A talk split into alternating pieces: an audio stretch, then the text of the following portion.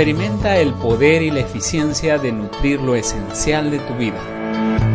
Cada día podemos aprender más y empezar a vivir con plenitud y salud. Descubre cómo la nutrición humana original puede cambiar tu salud. Es por ello que te invitamos a acompañarnos en este podcast Nutrir la Vida con el doctor Paul García. Nutrición y conciencia para estar sano y en tu peso ideal. Soy Paul García, bienvenido a este podcast. Quédate, aprende importantes pautas y consejos de nutrición, salud y bienestar con lo mejor de la ciencia y la sabiduría de las medicinas ancestrales. Bienvenido a tu programa, Nutrir la Vida. Con ustedes el doctor Paul García.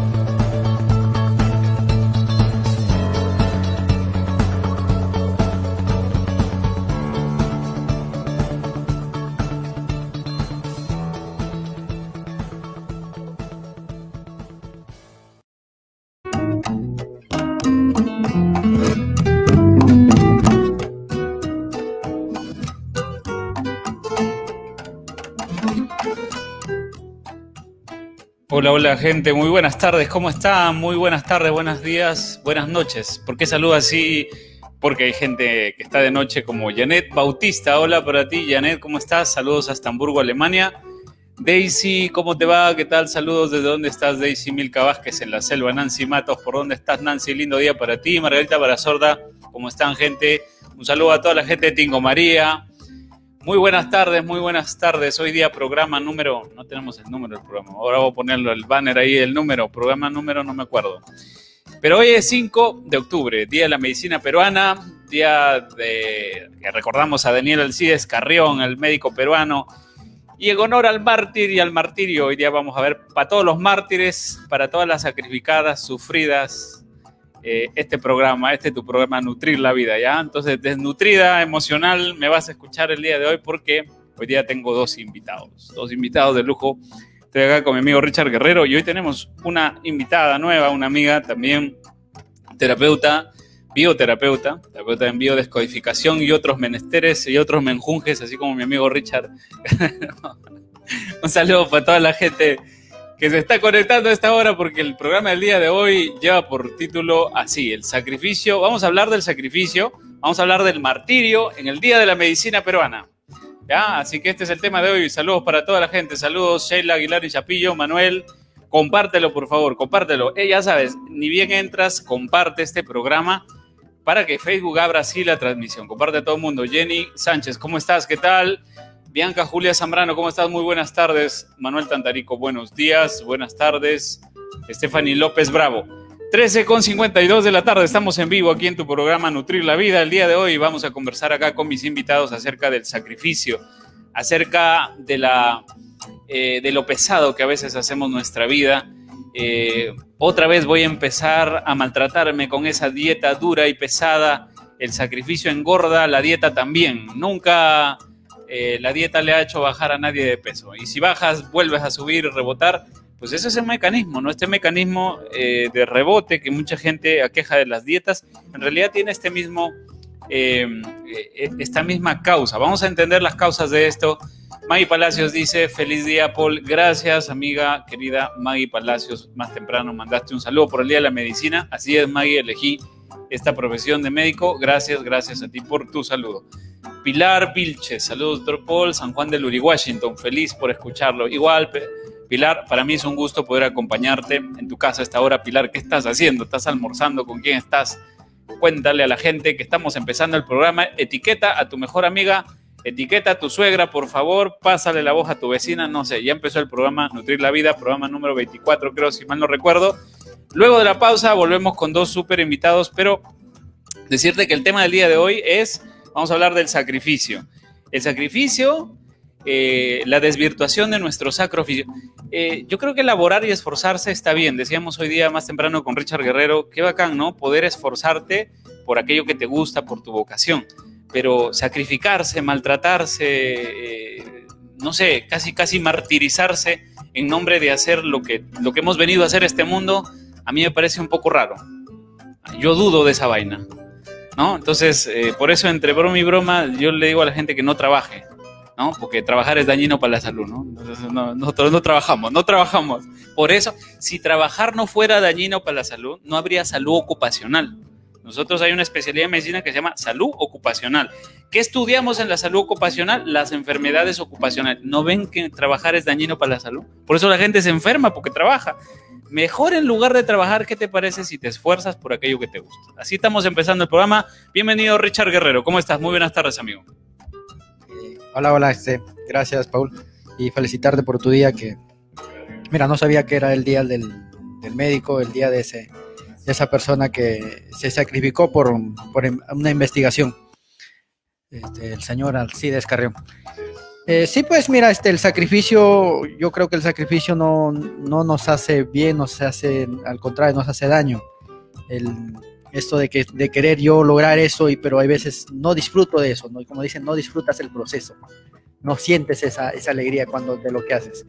Y, y, es ahí donde ya, ya no es este, un disfrute, sería un sacrificio y a la larga pues genera una enfermedad o un desequilibrio. Está bueno el programa que, estás planteando, Paul, sí.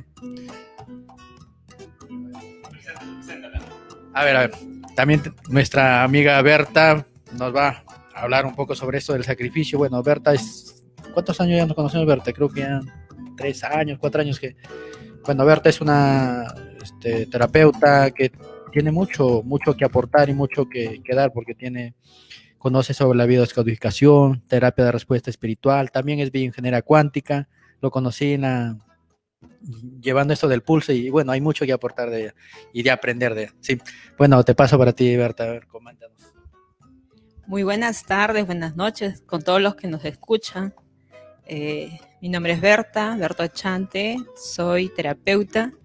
Eh, sí, tengo conocimiento de lo que es con respecto a la biodescodificación, pero ahora lo que más me, me enamora y cual me apasiona bastante es la bioingeniería cuántica. Y, bueno, felicitaciones Paul por, por este día, por el Día de la Medicina, carambas. Me, me gusta mucho este ámbito de la medicina eh, y, y, que bueno, este año lamentablemente esta pandemia nos ha retado y ha retado a la medicina. ¿Por qué retado? Porque hasta el momento no se ha encontrado una solución frente a esta pandemia definitiva, ¿no? y ¿Y qué está pasando? Pues estamos, estamos en un trance de cambio y posiblemente pues en ese trance eh, vamos a empezar a reconocer de que el ámbito de la salud no solamente es físico, sino va más allá de lo físico, el plano sutil. Y bueno, eh, fascinante que el día de hoy eh, me acompañe Paul, me acompañe Richard y estaremos aquí para aportar, para sumar en lo que sea necesario. Gracias. Perfecto, gracias Berta, muy eh, bienvenida a este espacio. Berta, tú eres amiga acá de la casa de Richard y, bueno, tenemos el gusto de conocernos hace algún rato y bueno, pues lo que estamos haciendo un poco es ampliar el círculo, ¿no?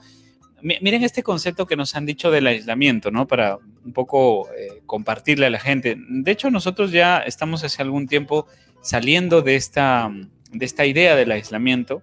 Hace poco no, no, tan, no tampoco. En algún momento estaba escuchando a médicos que ni siquiera son del ámbito eh, alternativo, no son locos holísticos, no, no, no, gente normalita, ¿ya? Del ámbito médico convencional, norteamericanos ellos, de hospitales muy importantes, infectólogos, intensivistas, gente de ahí de ese ámbito, y salieron a decir una poca de cosas interesantes, que muy poca gente quizás le ha prestado atención o le ha escuchado, y es esta eh, noción de que mm, nuestro sistema inmunológico eh, nos permite todo el tiempo estar en contacto con la realidad, ¿no? Y, en definitiva, quizá lo del aislamiento, discutible o no, puede haber tenido un sentido no para evitar el contagio, sino para enlentecer un proceso inevitable, ¿no? Entonces, ¿por qué lo digo esto? Porque miren, lo, que pasa es que adentro de nuestras familias, eh, nosotros no usamos mascarillas, ¿verdad? Porque ¿qué entendemos? Que tenemos que, nosotros como familia estamos ahí eh, más o menos intercambiando la misma información. Si esto es bueno a nivel de familia, porque nadie piensa en aislarse de su familia, eh, y vamos ampliando la noción no solo de familia, sino, mira, de una familia más grande, ¿no? mi, barrio, ¿sí? podría ser mi familia, ¿no? Vivo un condominio, vamos ampliando el condominio, ¿no? Si mi noción es, y vamos ampliando eso, entonces, ¿a qué se refiere esto? ¿O por qué lo digo? Porque justamente estamos en un periodo quizá donde eh, no es una, y en el Día de la Medicina tengo que decirlo, eh, la, medicina vibra, el concepto de la medicina eh, todavía está muy en el tema de, la, que, de que la causa de la enfermedad está fuera, ¿no? Que la causa es un virus, que la causa es una bacteria. No niego los virus, no estoy diciendo que los virus no sean desafíos y no estoy diciendo que los virus, y en caso eh, señor COVID-19, no sea un agente importante de cambio que a muchas personas las puede desestructurar y se pueden morir. Es verdad, eso es real. ¿Ok? Digo que la estrategia sanitaria que estamos llevando y que todo el mundo está llevando eh, no, no puede seguir solo de la mano del aislamiento. Tenemos que fortalecer nuestro sistema inmune. El otro día estuvimos en una casa con unos amigos y decía, bueno, ¿qué fortalece el sistema inmune? Relacionarme con la realidad, abrazar la realidad, poder entrar en contacto de nuevo con la realidad. Entonces, yo por lo menos, y no dejo de tener miedo en eso, y no había miedo, y tengo respeto y límite, pero lo decía por algunos amigos y, la gente, necesitamos volver a ese contacto. De menos a más, vamos ampliando nuestro círculo de amigos, de influencia, porque nuestro sistema inmunológico necesita aprender esta información que ya está en el ambiente. Entonces, lo aprendemos de forma indirecta y estamos desarrollando inmunidad colectiva. Estamos en ese proceso, señores, así que eh, no hay que tenerle tanto miedo al miedo, hay que aceptar, el miedo es un límite, hay que entender nuestros límites y posibilidades, pero estamos en otro tiempo, hoy 5 de octubre, Día de la Medicina Peruana, Día del Mártir de la Medicina, no te martirices tanto, por eso ya Carrión este, nos ha enseñado esa vaina con su martirio, lo apreciamos a Daniel Alcides Carrión como un emblema de, lo más puro quizá, ¿no? De, de lo más noble, ¿ok? Pero eh, una, una cosa es ser bueno, una cosa es ser noble y otra cosa es ya ser mártir. No son la misma cosa. Iba a decir otra palabra, pero bueno, ¿no? ya después comentaremos sobre ese tema. Y lo dice alguien que se está rehabilitando de esa vaina del martirio. No te martirices, no tiene mucho sentido, pero vamos a hablar hoy largo y tendido de este tema, porque también ocurre a veces que nos maltratamos con el ámbito nutricional, ¿no? Eh, creer que todo se logra con el, eh, con el sacrificio, con perder algo para ganar algo, ¿no? E, esta, esta idea un poco eh, difícil. No, no, digo que no hay que esforzarse, obviamente que el esfuerzo tiene sus recompensas, el esfuerzo, todo toma un proceso, como tú bien dices, Richard, y, y todo proceso toma un esfuerzo. Y ese esfuerzo significa probablemente que voy a aprender, voy a desafiar mi mente, voy a desafiar lo establecido y también significa que voy a cuestionarme cosas, pero no significa que voy a maltratarme, no significa que voy a sufrir, o sea, significa cambio, significa cambio y, y más cosas, ¿no? Entonces, justo con este tema del día de hoy, eh, vamos un poco entrándonos primero por el cuerpo. ¿Alguna vez han hecho dieta, se han esforzado por verse bonitos, bellos, saludables? Acá estoy con mi amiga Berta que le gusta el deporte. Cuéntame, Berta, ¿alguna vez eh, has hecho dieta, te has esforzado? ¿Qué piensas sobre esto y la alimentación? ¿La, buena alimentación requiere esfuerzo para ti? ¿Qué, cuál es tu opinión? La buena, bueno, desde mi experiencia, esto yo lo he practicado cuando, cuando era adolescente, ¿no? En esa época eh, uno quiere tratar de verse lo mejor posible, pues para, para, para tus amistades o de repente para la persona que te gustaba, ¿no? Pero en la medida que uno va creciendo, en la medida que uno se va formando, eh, esta visión ya va cambiando también. Y bueno, para la edad que tengo, yo, me doy cuenta que depende mucho de lo que tú consumes, eh, de lo que tú comes, para que pueda, para que esta plataforma eh, biológica que es tu cuerpo pueda mantenerse y pueda sostener todo aquello que, que recibe de afuera. Y también es, una plataforma entre la realidad externa, cual tú vives, donde te relacionas, pero también forma parte de ti. Entonces, esto hay que saberlo mantener, cuidar, no solamente con la alimentación. ¿Tú sabías que es importante conectarse con la naturaleza? ¿Sabías que tenías que tomar un agua programada? ¿Mm? ¿Sabías? O sea, hay muchas cosas. Por eso te digo, yo para la edad que tengo, eh, esta visión ha cambiado bastante en mí. Eh, sí, yo como de todo en estos momentos. Eh, claro, ahora por este tipo de, aislamiento, pues lo que me ha hecho era quedarme sentada en mi casa avanzando pues de trabajo remoto. Eh, una de las cosas que siempre a mí me ha gustado bastante es estar en movimiento, salir a correr, salir a caminar y no me vas a creer que sí me ha afectado el no moverme. Pero sin embargo, eh, yo salgo y me doy ese tiempo y darme una vuelta pues tres, cuatro, cinco cuadras, hasta incluso con mi mascota, ¿no? Y es fascinante porque el cuerpo no solamente es alimentación, sino es también movimiento, es... Eh, ¿Por qué? Porque tu cuerpo, el 70% es agua. Y un agua estancada enferma, pues. O no, no sé si, si alguna vez han experimentado tener un pozo de agua ahí estancada, ¿qué sucede ahí? Eh, ahí aparece hongos, aparece un montón de cosas y ya no sirve. Y algo así también es el cuerpo. Entonces, aparte de lo que tú comes, es importante el deporte, el movimiento, el, tipo de agua que también consumes. Usted está mandando acá saludos. Mercedes Manzano Inca dice: Muchas felicidades, doctor Paul, en el Día del Médico. Gracias. Continúe impartiendo conocimientos junto al equipo de profesionales. Saludos para el equipo, dice para Richard Guerrero. Por ahí mandado saludos para Richard Magui Palacios. Y también acá para mi invitada Berta Ochante, ¿verdad? Ochante es su apellido de Berta, maestra usted de profesión, pero está usted ahora en la maestría de la bioingeniería. Ajá, está acá con un maravilloso equipo, Richard Guerrero y también mi amiga Berta. Y estamos comprendiendo, pues obviamente que, eh, como dice la física cuántica, que todo es vibración, información, eh, y que mm, esto que nosotros vemos como denso aparentemente, que es lo físico, en realidad es un estado vibracional. O sea, la materia, según la física, es un estado vibracional de la energía. ¿no? Es información en un estado vibratorio.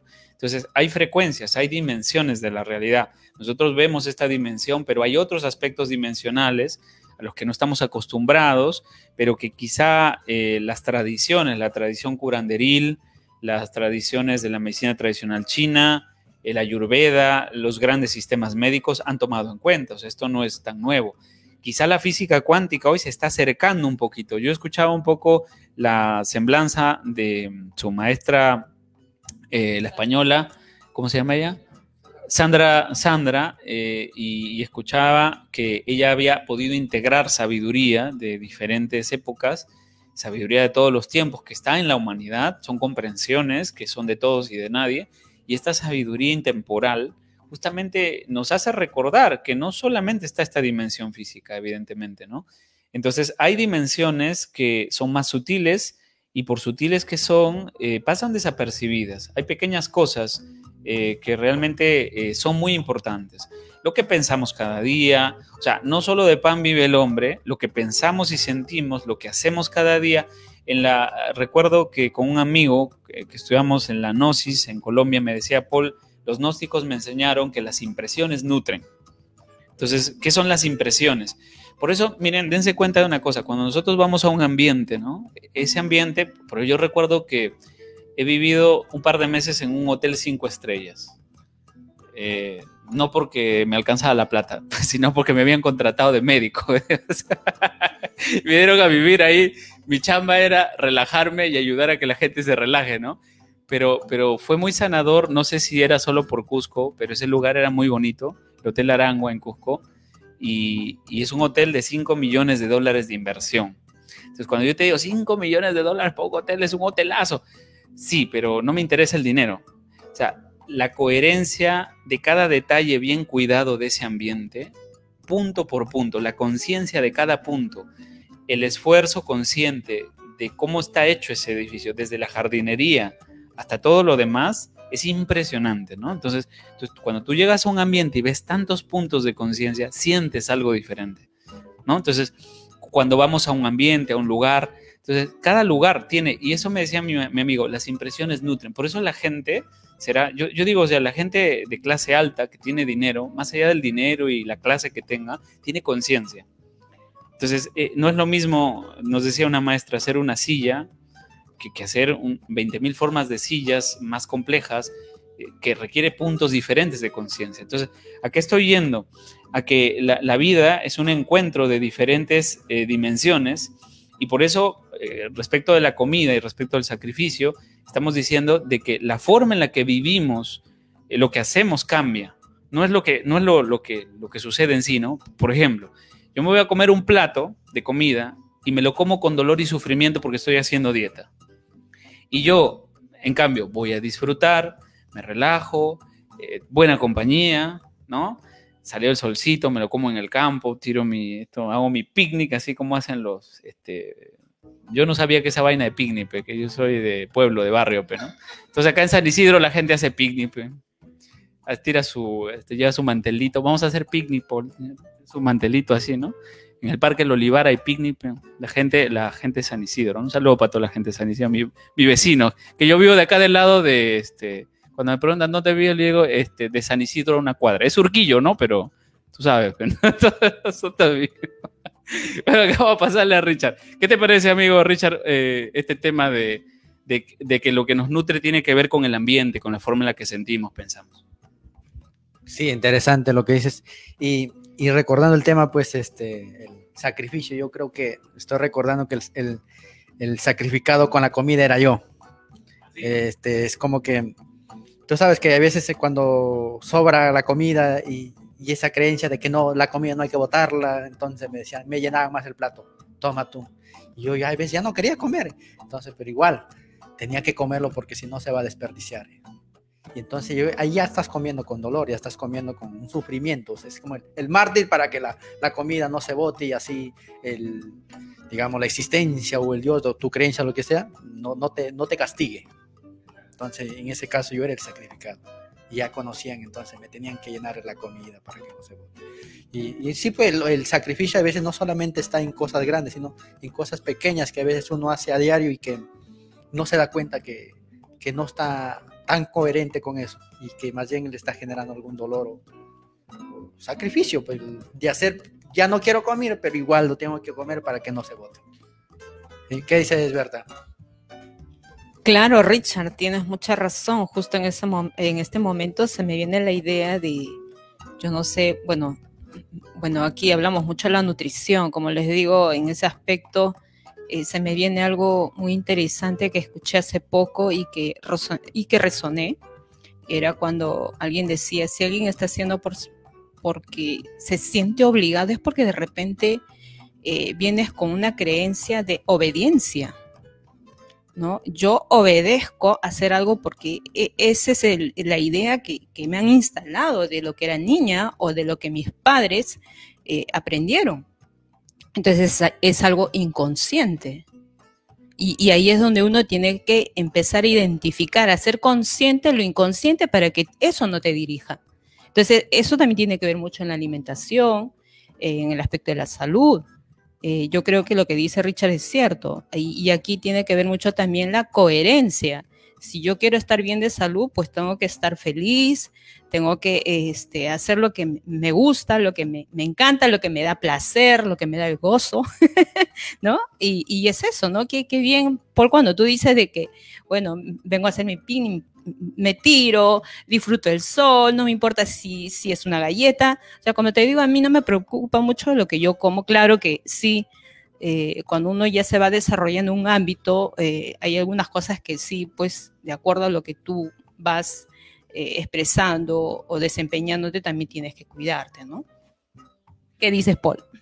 Fantástico, gracias. No, me hace, me hace recordar algo que, que, justo estamos cuestionando un poco acá hace rato en este programa, y es en qué bendita hora nos, nos enseñamos a nosotros mismos, a nuestros hijos como cultura, a comer por obediencia, no por hambre, ¿no? Entonces, una, una, cosa que yo he vuelto a hacer, Berta, después de mucho tiempo es aprender a escuchar mi cuerpo y a comer cuando hay hambre biológico, que no es el tiempo artificial de la obediencia social, de las ocho horas, de tomar el desayuno antes de ir al colegio y, y almorzar y las tres comidas. Entonces, hoy eh, yo, por ejemplo, cuando mi hijo se queda conmigo, yo le cuestiono mucho a su mamá, pero tiene que tomar el desayuno. Sí, pero él no quiere tomar. Bueno, de lunes a viernes me toma, cumple y obedece los horarios. Bueno, y los fines de semana, cuando está contigo, que haga lo que él quiere. Ah, ya, así fue el acuerdo. Entonces, cuando mi hijo viene acá, él no quiere, no tiene hambre y no come hasta las 12, que recién le da hambre real. Y, eso es lo primero que me enseñó un maestro con el que estuve recordando todos estos principios de la nutrición biológica, que es lo que le, estamos compartiendo a la gente. Y, yo no sabía escuchar mi cuerpo y, comía sin hambre, la verdad.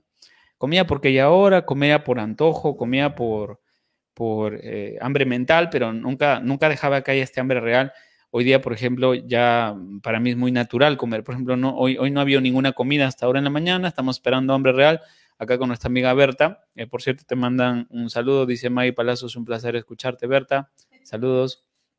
Y este, bueno, estamos aprendiendo a comer con hambre, ¿no? Y esto no tiene que ver con la obediencia, ves de nuevo externo, o sea, cómo, cómo de alguna manera muchas cosas son condicionamientos. Eh, uno de ellos, de tantos, es este, este tema de la obediencia. Muy bien, gente. Entonces, ahora sí vamos a una pausa comercial, porque este es un programa de entretenimiento y educación, que te cuento, porque nosotros acá entramos a relajarnos, el, programa es así. Así que bueno, vamos a mandar saludos. A ver, gente, ¿desde dónde se comunican? Cuéntame, gente, ¿de dónde te estás comunicando? Saludos para Neri Córdoba, saludos para Joselito, Elvira Enrique, ¿dónde está toda la gente por ahí? Pásale la voz a tu gente, etiquétalos, compártelos. Estamos hablando el día de hoy del sacrificio. ¿Conoces alguna sacrificada? algún sacrificado por ahí, compártele el programa, etiquétale su nombre y dile, este, te voy a compartir un programa donde están hablando de este tema, a ver si te interesa. Pásale la voz. Y estamos en este programa número 25. Hoy es 5 de octubre, Día del Mártir peruano, Daniel Alcides Carrión, Día de la Medicina, para todas las mártires, eh, para todas las víctimas de este programa. Pásale la voz a la gente. Y luego de la pausa volvemos. Un saludo para todas las que están por ahí. ¿Sabes cómo es el saludo, Berta? Que es el saludo de la consola. Pero le voy a pasar acá los auriculares a mi amiga Berta para que escuche el saludo, porque ahí no se escucha. escucha ahí no lo cerca. Mira, Berta, este es el saludo que mandamos a toda la gente. Acércalo un poquito nada más, o acércate un poco. Un saludo para toda la gente. Un saludo para todas las viejas amistades. Listo.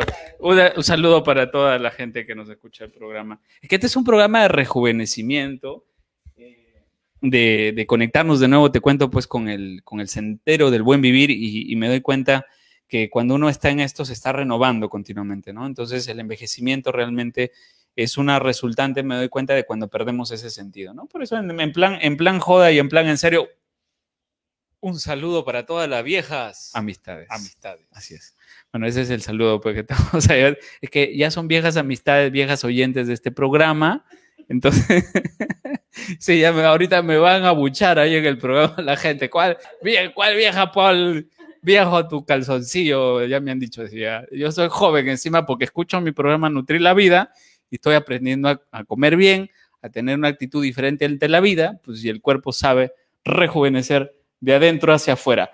Volvemos luego de la pausa, gente. Estoy acá con Berta Ochante y con Richard Guerrero hablando del sacrificio.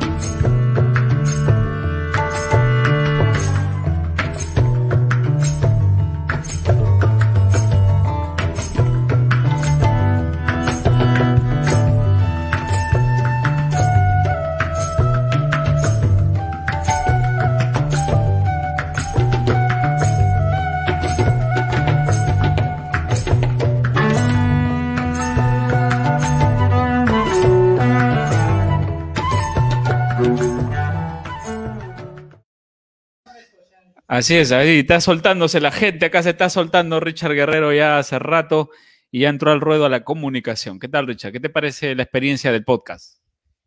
No, interesante, o sea, es la, forma de cómo llegar a, más personas y, aprovechar los medios digitales. Y, te felicito, Paul, porque estás haciendo un, servicio que, que, digamos, este, es como que estás haciendo un proyecto social y en ese proyecto social estás haciendo que las personas puedan este, nutrirse mejor. Pues en mi caso, yo no sabía cómo alimentarme bien, entonces estoy empezando a hacer los ayunos y, y, verdad, eh, te sientes mejor, estás más energéticamente mejor y, y qué bueno este, que tu público también esté ya haciendo esto y está teniendo resultados. Vamos a, hablar de ahora de la parte emocional acá. ¿Tú te acuerdas, Berta, cuando llevamos en biodescodificación este campo de la desvalorización, los problemas osteomusculares, articulares, incluso el sobrepeso. Entonces, el, el síndrome del abandono, el sobrepeso, la desvalorización, tiene un componente muy profundo en esta, eh, como que en estos eh, mecanismos de la mente, por ponerle un nombre, este mecanismo llamado sacrificio. Entonces yo aprendí una de las cosas que decía el profe Corbera, y bueno, esto va, mucho de, curso de milagros. Decía, eh, tu sacrificio y tu sufrimiento será mañana tu amargo resentimiento, ¿no? O sea, cuando tú te veas, muchas veces yo me he ampallado a mí mismo haciendo cosas que no quiero pesadamente, ¿no? Por, por tu culpa, ¿no? Encima. yo, el sacrificio es eh, en realidad, miren, para todas las sacrificadas y sacrificados, hoy día del mártir, 5 ¿ah? de octubre, día del mártir peruano.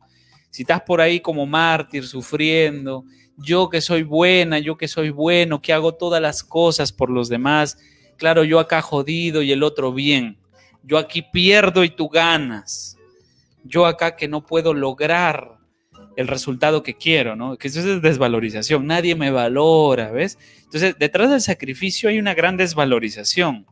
Yo hago las cosas pesadamente, yo soy el que me jodo, yo soy el que pierdo, tú eres el que ganas, tú eres el que te va bien, y yo estoy acá con dolor osteoarticular. ¿No? O sea, y no entiendo encima. Yo soy la buena, lavando tu ropa sucia, ¿no? Con, tus, con mis manos y el agua fría y tengo artrosis de mano, carajo. Entonces, como, no se entiende, ¿no? No se entiende esta vaina. ¿Qué pasa a nivel de la biodescodificación? El sacrificio enferma desde este punto de vista, ¿verdad? ¿Cuál es tu experiencia? Claro, eh, eso es muy cierto lo que tú dices, Paul. Eh, esa es la cultura donde vivimos, hay que ser realistas. Nos han dicho de que quien se sacrifica por otros es el, es, el, es el héroe, el, el, ya no ya, ¿no? Y, bueno, yo respeto mucho a los, a los católicos, yo también soy católica, pero ahí mm, con el tiempo he aprendido a tener otra visión. Eh, creo en Dios, yo creo en un ser superior, yo sé que hay alguien superior a esto, eh, llámele los tipos de nombres que tú quieras, pero hay un sistema que se ha instalado aquí y que nos han hecho creer que es así. Y, no solamente eso, sino que es la incoherencia. O sea, yo me voy a ir al párrafo, voy a tocar ya, la Biblia donde dice, ama a Dios sobre todas las cosas y a tu prójimo, mira, y eso en, en la última parte, ¿ah? Como a ti mismo. Está escondidito, ¿no? Pero la gente como que lo ha visto solamente la primera parte y lo último lo ha dejado. Y sí es cierto. Entonces, este, te cuento un caso de, un doctor que dice que subía de, subió de peso como a 100 kilos. Él estudió conmigo bio eh, y un día dice de que, bueno, se, se, puso en práctica lo que, bueno, la información pues, que estamos recibiendo.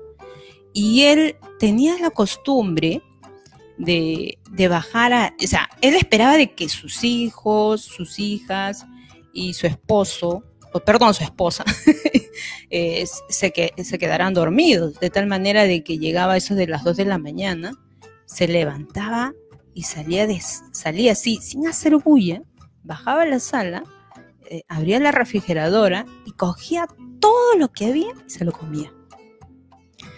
Todo satisfecho y feliz iba a dormir. Y así sucesivamente. Hasta que un día él tomó conciencia, se dio cuenta de lo que e, él, hacía y un día le dice a su esposa y a sus hijos, hágame un favor bien grande.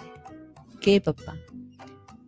Mañana a las 2 de la mañana quiero que estén despiertos y que bajen a la sala. Entonces, ¿pero por qué? Por favor, háganlo. Entonces dice que sus hijos y su esposa, ya, eh, llegó al día siguiente y hacía lo mismo. Y hasta que bajó, eh, comió, este, cogió lo que había en la refrigeradora y, bueno, su, familia, como tanto lo quiere, bajó y le descubrió. Y dice que pasó algo ahí. ¿Qué crees que pasó? había una emoción que, se, que en ese momento emergió en él.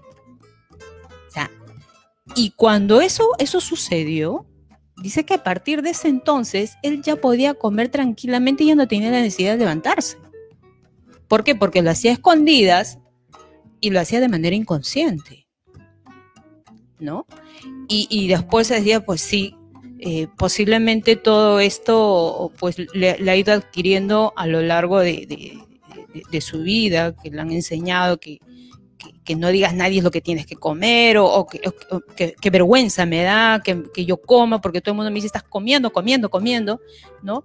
Pero sí, viene a taller bastante lo que es la autovalorización.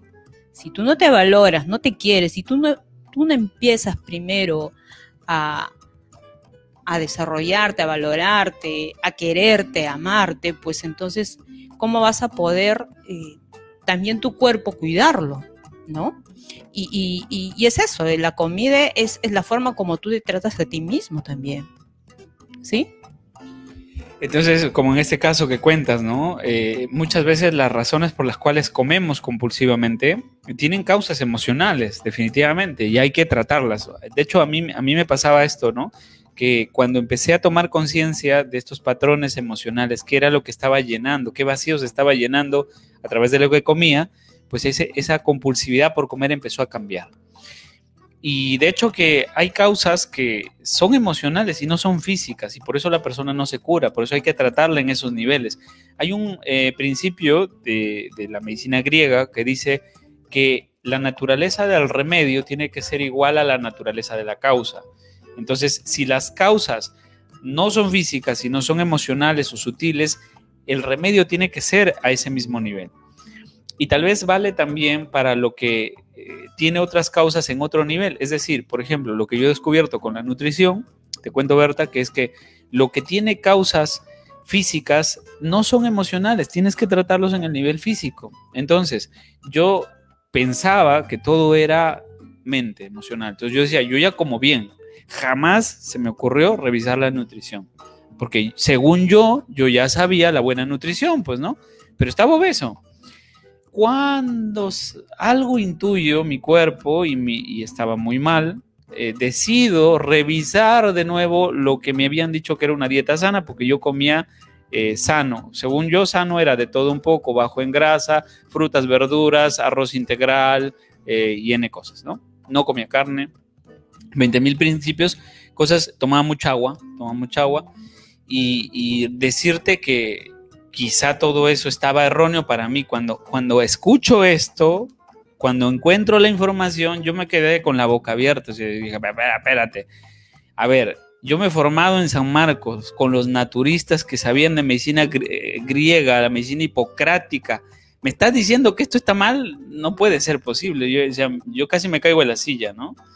Entonces, para mí fue, ha sido un shock, Berta, hace un par de años, empezar a cambiar mi mentalidad, mi forma de entender y el sentido sobre todo, porque hay que comprender el sentido más profundo de esto, ¿no? Entonces he podido hacer un cambio y producto de este cambio, como tú dices, Richard, lo que siento o he sentido es la necesidad de compartirlo. O sea, esta información tiene que saberse. Este programa Nutrir la Vida nace así, de hecho nace antes de, este tema de la cuarentena. Y bueno, para sorpresa mía, mucha gente lo escucha y está empezando a tener resultados también.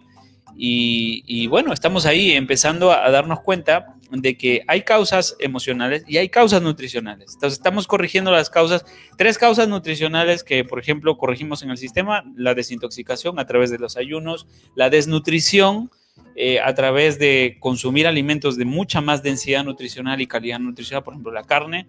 Bienvenida a la carne, maravillosa la carne para nutrirse, eh, la proteína animal, la carne roja, ¿sí? la gente ya sabe hay mucha gente que se, asustaba cuando hablamos de carnes eh, rojas acá, saludables, ¿no? Y el tercer elemento eh, tiene que ver con la mala fermentación. por eso acá a espaldas tuyas verás unos vinos de diferentes tierras, entonces son parte de la buena nutrición y, demás. Una serie de cambios, ¿verdad? Contarte a ti y quizá si eres nuevo por acá por el programa, contarte que estamos revisando los principios de, la, de lo que nutre la vida, lo esencial de la vida, por eso yo digo, esto es el sistema de nutrición biológica, esto es lo que estamos haciendo. Richard, gracias por, también por tu eh, compartir, eh, estar probando este, este proceso en, ti mismo.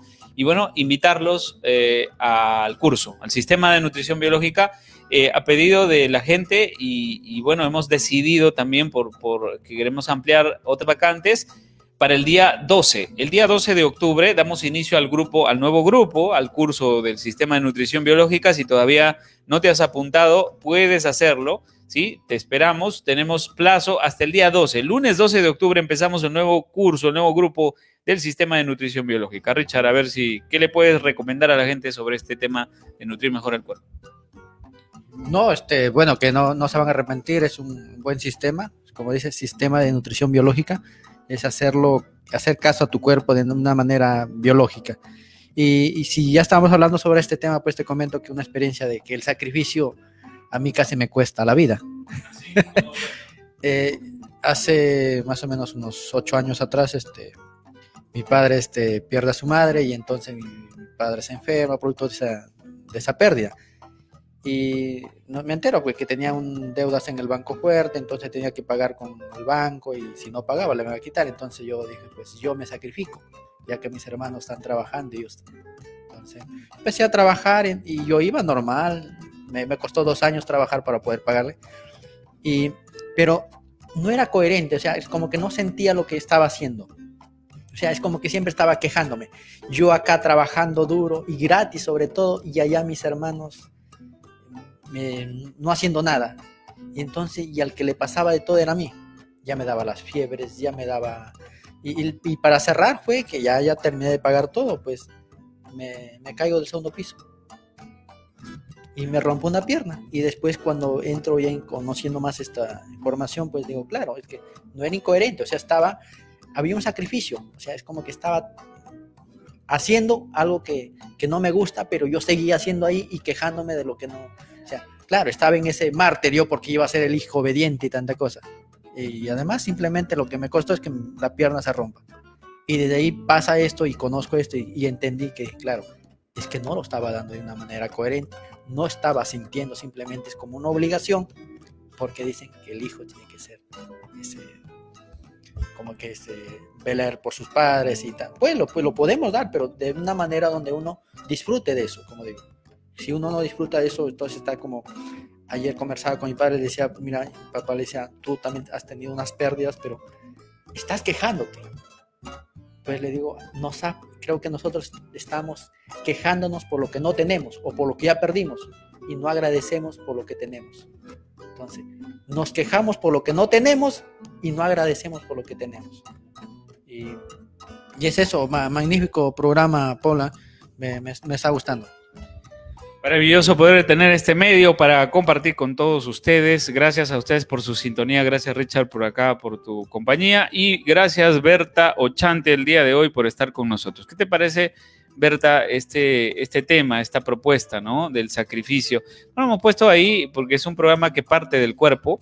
Como, como tú bien decías, el cuerpo eh, simplemente es un vehículo para, la, para, para eh, desarrollar, decía un maestro, el destino de, del proyecto de vida que eres, ¿no? Entonces, que eh, la salud del cuerpo físico, la alimentación como una oportunidad, cada día a través de lo que comemos tenemos la oportunidad de conectarnos de nuevo con este vehículo y, con nuestro propio proyecto de vida. Como él decía, o sea, uno de los pilares de, de eso es, es la nutrición. Un pilar del bienestar es la nutrición. Pero que la salud de tu cuerpo no es un fin en sí misma, sino simplemente un medio a través del cual tú vas a realizar eso que has venido a realizar. Entonces, la salud es un medio, no un fin.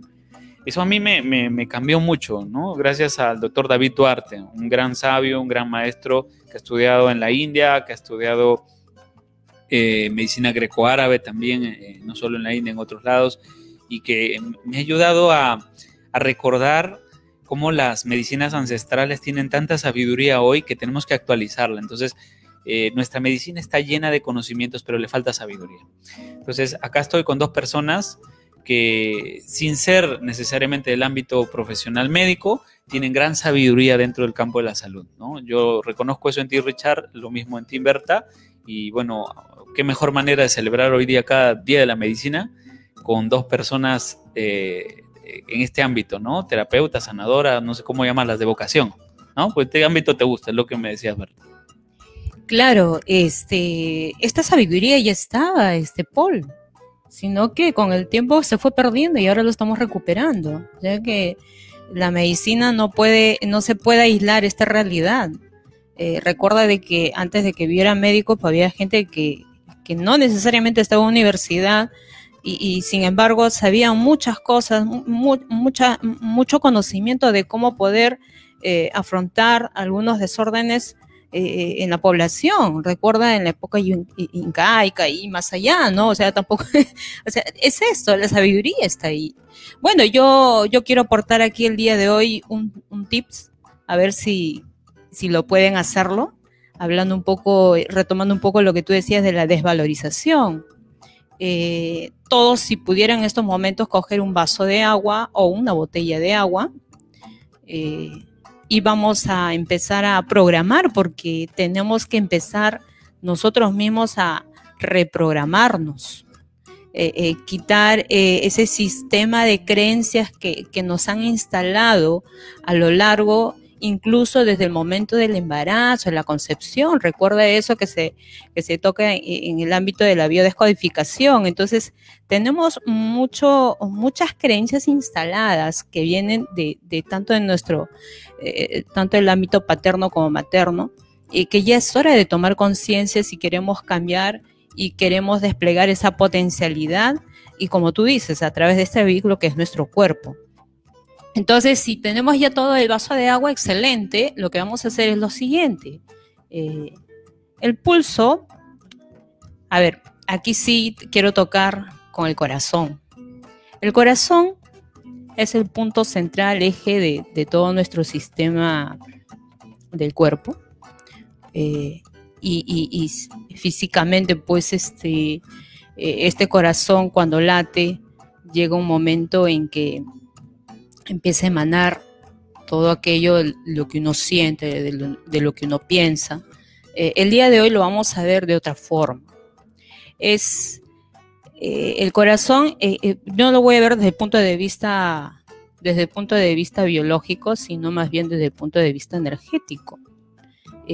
dice que el corazón emana un campo electromagnético superior a nuestra cabeza, al cerebro, y que tiene una expansión de más de 5 metros. Pero eh, siempre y cuando tú mantengas esa calidad frecuencial en la coherencia, si tú no estás coherente, tu campo energético está muy chiquita. Tanto es así de que eres muy influenciable para todo aquello del exterior, eh, cualquier desorden te puede afectar.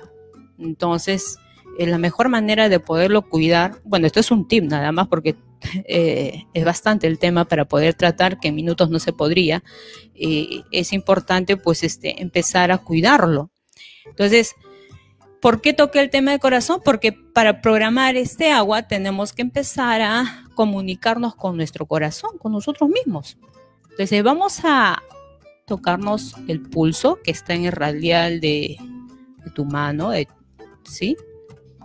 Que está debajo del dedo gordo. A ver si lo hacemos. Hay un hoyito debajo del dedo gordo. A ver. ¿Ves? Y empieza, ahí vas a empezar. Y, tienes que estar con mucha atención. Escuchar con mucha atención es, es el latido que está dentro de ti. ¿Qué eres tú? ¿Listo? Muy bien.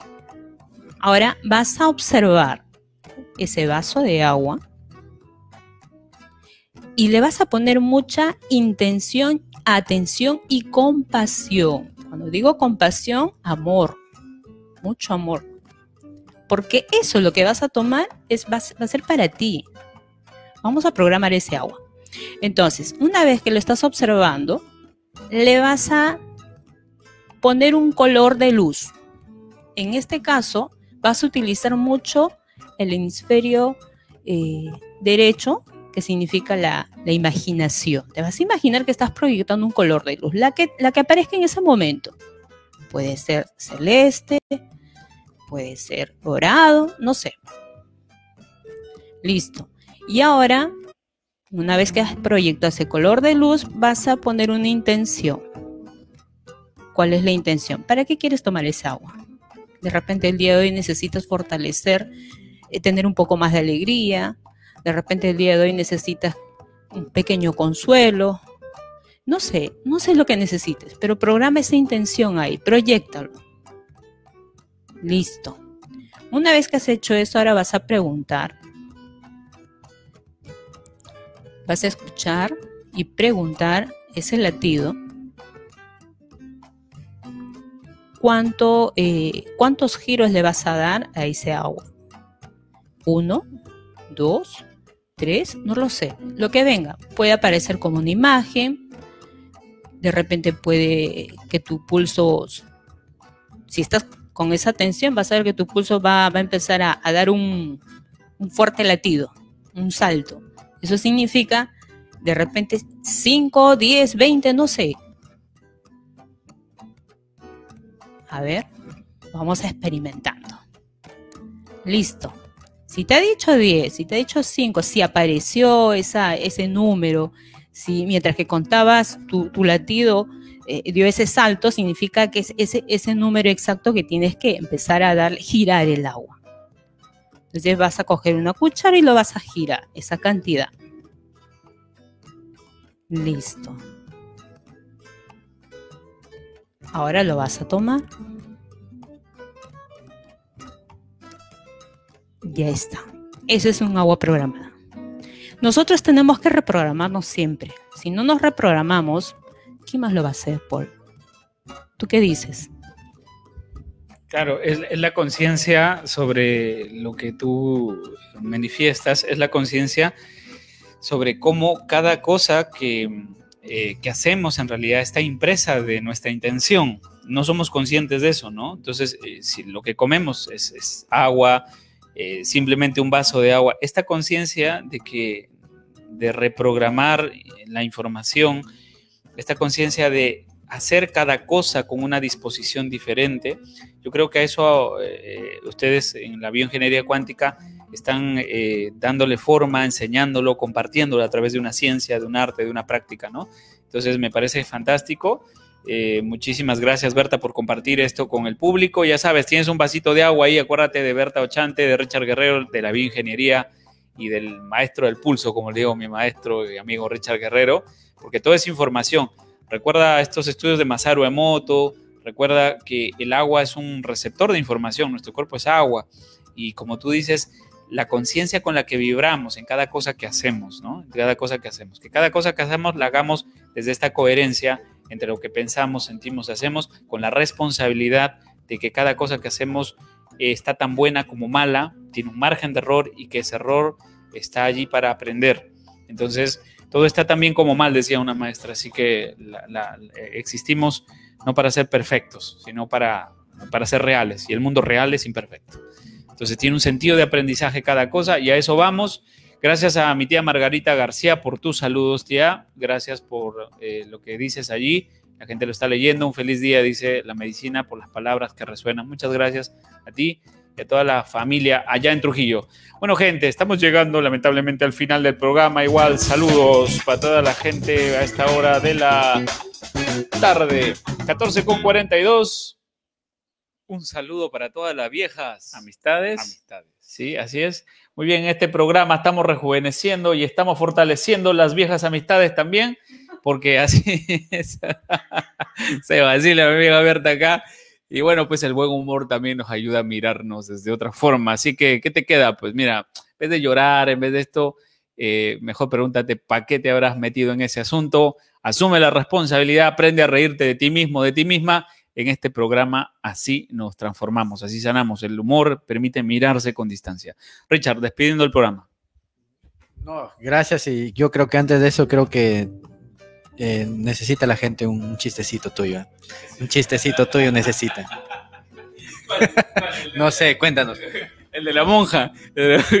¿Cómo, ¿Cómo, era? No, no, espérate. Richard me ha contado un chiste nuevo, el de la monja, el que estabas contando el otro día, maestro. ¿Cómo era? ¿No te acuerdas? No, yo no me acuerdo tampoco. Es que a veces sale, pues, ver, también estamos acá conversando con, Richard y de pronto, no sé cómo sale un chiste, pero no. Eh, eh, de, qué? ¿De, cuál choro? Ah, ya, no, ya también. Ese, más bien que cuente Richard del choro. Dice Hilda Barturén, dice sí, dice chiste, dice chiste. No, hoy día, hoy día con Richard me estaba contando este, la última de Richard. A ver, por favor, Richard, cuenta. El choro.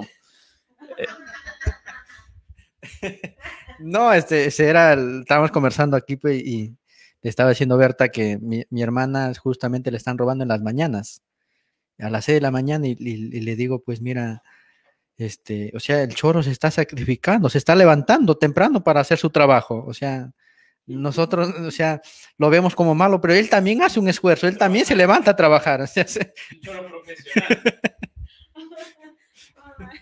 Un saludo también entonces para todos los profesionales en sus labores. Así es. No, estabas contando tú, ya el último chistecito, pues ven el de la monja, pero me hiciste acordar el chiste de la monja. Dice que un violador entra al convento, ¿no? Y dice, las vamos a violar a todas, dice, ¿no? Y ya salta uno y dice, no, a la madre superiora, no. Y la madre superiora le mete un peñiscón a la otra, ha dicho a todas, ¿no? Bueno, gente, un abrazo para todos los que se están conectando hoy día, se han conectado, gracias por el programa. Muchísimas gracias, nos vemos hasta el día miércoles en el próximo programa. Chau, chau. chao, chao. Gracias. Hasta luego.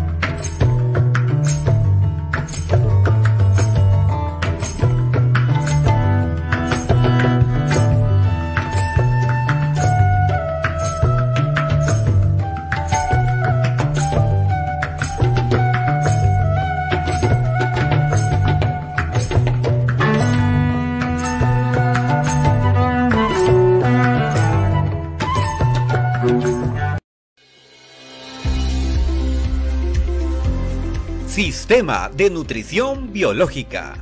Nutrición y conciencia para estar sano y en tu peso ideal. Un método creado tras una amplia investigación por el doctor Paul García, quien tras profundizar estudios logró integrar lo mejor de la medicina científica y la sabiduría de las medicinas ancestrales en un solo método. SNB, Sistema de Nutrición Biológica. Descubre los beneficios de la nutrición humana original. Experimenta el poder y la eficiencia de nutrir lo esencial de tu vida.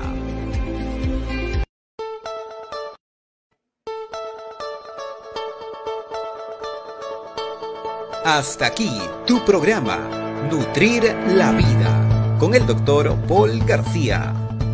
Recuerda que tu salud no es el fin en sí mismo, sino la base estable, el medio para que desarrolles mejor tu proyecto de vida. Soy Paul García. Recuerda seguirme en mis redes sociales, activa la campana de suscripción y compártelo con tus familiares y amigos. Hasta la próxima. Nos vemos en el próximo programa con más consejos, noticias, salud y buen humor. Gracias.